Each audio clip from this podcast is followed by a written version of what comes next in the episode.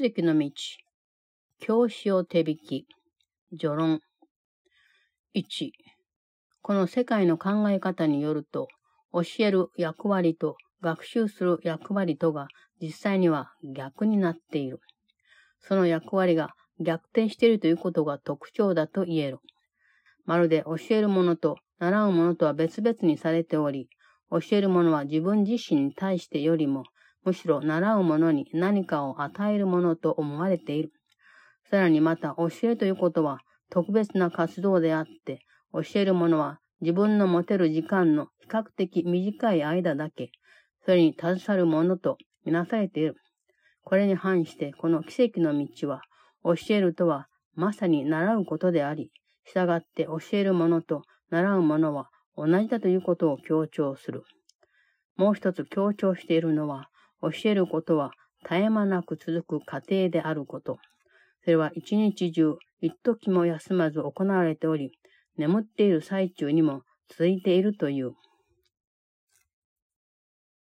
Manual for Teachers Introduction 1. The role of teaching and learning is actually reversed in the thinking of the world. The reversal is characteristic. It seems as if the teacher and the learner are separated, the teacher giving something to the learner rather than to himself. Further, the act of teaching is regarded as a special activity in which one engages only a relatively small portion of one's time. The course, on the other hand, emphasizes that to teach is to learn, so that teacher and learner are the same. It also emphasizes that teaching is a constant process. It goes on every moment of the day and continues into sleeping thoughts as well. 2. 教えるとは実証すること。思考体系はただ二つあり、そのうち自分で本当だと信じる方をあなたはいつも実証している。あなたが実証することで他の者たちは学び、自分も学ぶことになる。問題はあなたが教えるようになるかどうかではない。それには選択の余地はないのだから。この奇跡の道の教えの目的は、自分が何を学びたいのかに基づいて、自分の教えたいことを選ぶ方法を提供することだと言ってもいい。あなたには他の誰かに与えることはできない。ただ自分自身に与えられるだけであり、このことは教えてるうちに分かってくる。教えることは証人たちにあなたの信じていることを証明するようにと呼びかけることに過ぎない。これは改心するための一つの方法である。こうしたことは言葉だけでなされるものではない。どのような立場にいるにせよ、それはあなたにとって他の人たちに自分が何であるかを教え、その人たちは自分にとってどんな存在であるかを教える機会となるに違いない。それ以上のことではないが、決してそれ以下のことでもないのである。2. To teach is to demonstrate. There are only two thought systems, and you demonstrate that you believe one or the other is true all the time. From your demonstration, others learn, and so do you. The question is not whether you will teach, for in that there is no choice.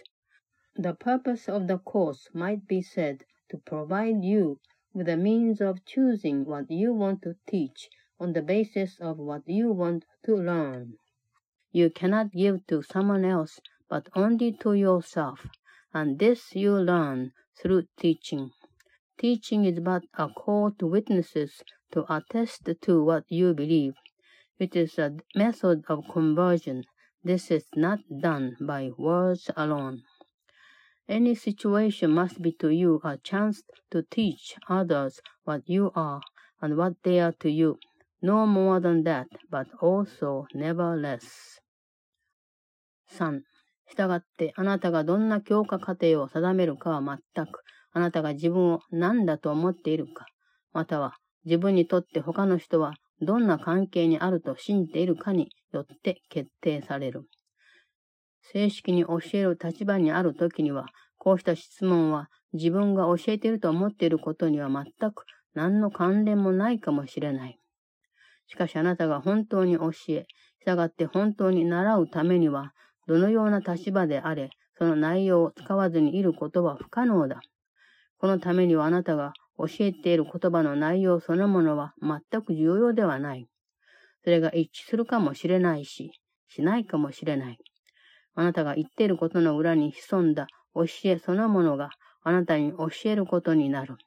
教えるということはただ自分自身について信じていることを強化するに過ぎない。その根本的な目的は自己疑念を少なくすること。これはあなたが守ろうとしている自分というものが本物だという意味ではない。しかし、あなたが自分で本物だと思っている自分を教えようとするという意味ではある。3.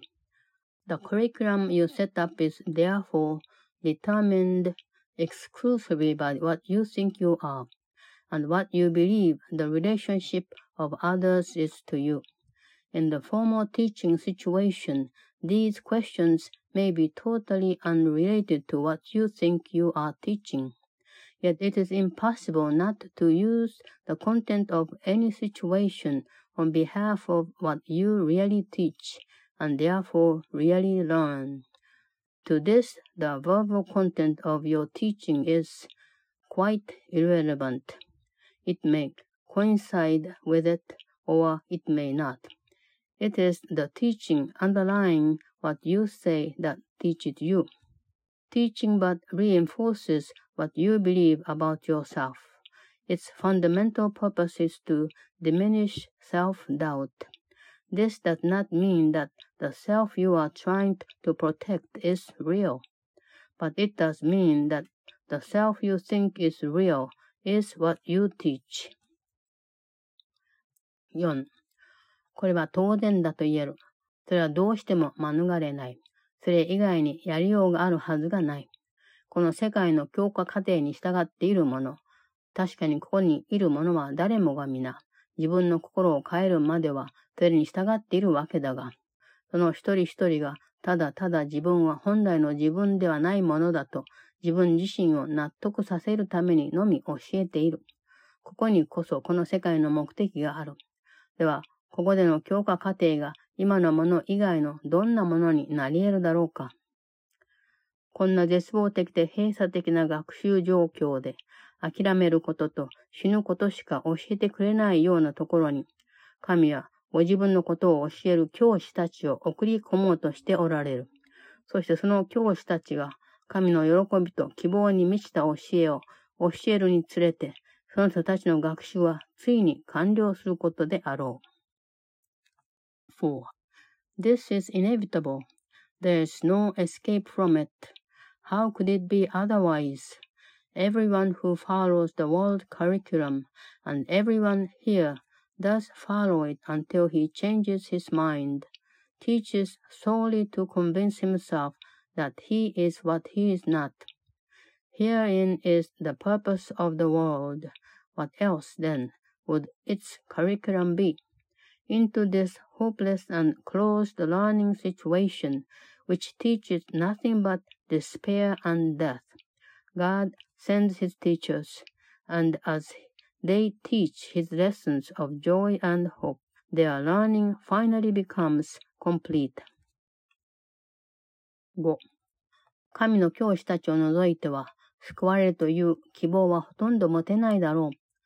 罪の世界が絶えず本当のように思えるのであるから、自分を欺こうとする者は欺かざるを得ないというのも、自ら欺くことを教えなければならないからだ。これが地獄でなくて何だというのだろう。これは神のことを教える者たちのための手引き書である。その人たちは完全無欠とは言えない。それが言えたらここにはいないだろう。しかし、ここで完全になるのがその人たちの使命である。従って何度も何度もいろいろな方法でそれを習得するまでそのことを教えようとする。習得した後は、もうその人たちの姿は見えなくなる。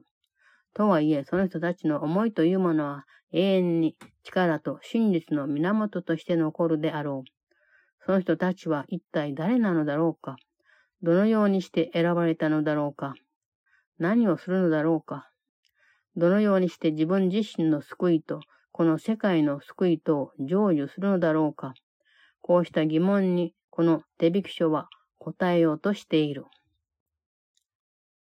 5. Except for God's teachers, there would be little hope of salvation, for the world of sin would seem forever real. The self-deceiving must deceive, for they must teach deception. And what else is hell? This is a manual for the teachers of God. They are not perfect, or they would not be here. Yet it is their mission to become perfect here, and so they teach perfection over and over in many, many ways until they have learned it. And then they are seen no more, although their thoughts remain a source of strength and truth forever. Who are they? How are they chosen? What do they do? How can they work out their own salvation and the salvation of the world? This manual attempts to answer these questions.